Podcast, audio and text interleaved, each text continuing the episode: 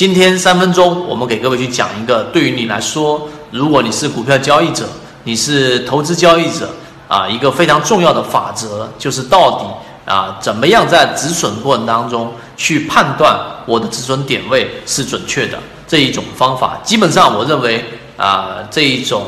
交易的方法是在市场当中是非常客观、理性，无论是叫什么名字。我在看到，在国外、国内都有对这这对这一种判断啊来做一个命名，但实际上它的方法非常简单，也帮我们很多次躲过了市场的一个灾难，把我们的利润给守住。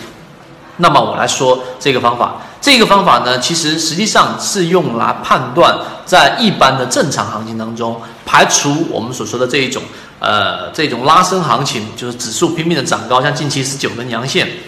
排除连续上涨的这种，呃，这种强势行情的这种情况，当这一根 K 线是一个大阳线，我们是以突破的方式去寻找买入的，对不对？所以当一根阳线出现了，可能是在回档过程当中出现了阳线，也可能是在前面这个平台它突破前面这个平台的一根阳线的突破啊，这一个阳线也都可以。那这种情况之下，我们往往会做一个介入。这个时候介入仓位可能是半仓，可能是满仓，可能是一部分仓位。但是当第二天、第二天跟第三天就非常关键。第二天如果个股出现啊开盘，尤其是集合竞价和开盘过程当中，在昨天这个阳线的中轴，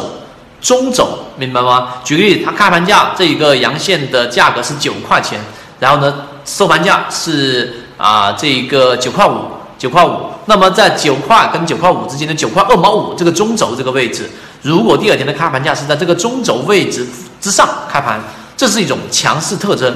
这是一种强势特征。那这有两种情况，第一种强势突破的这个过程当中呢，它继续一路高歌，并且没有再回到九块二毛五，也就是这根第一根阳线的中轴位置，那么这样的个股，恭喜你，你抓到了一个短线强势的个股利润，然后从中去找卖点就可以了。那么最重要的，也就是今天我要给各位去讲的最核心的一个点是，在第二天或者第三天的时候，如果这一根 K 线没有办法站稳在第一根 K 线的中轴位置的时候呢，实际上这就是一种弱势的表现。通过这种方法，你就要严格的把你手里面的个股止盈啊，或者说是止损，因为中间可能穿插的就是一些小的手续费啊，大的亏损不会有。用这样的方法，你请记住刚才我们讲的内容。你可以重复、重复去听，就这短短的三分钟，你听明白了，然后你再去翻看历史以来的个股，用这种方法，我们守住了六零零七七九水晶坊的利润，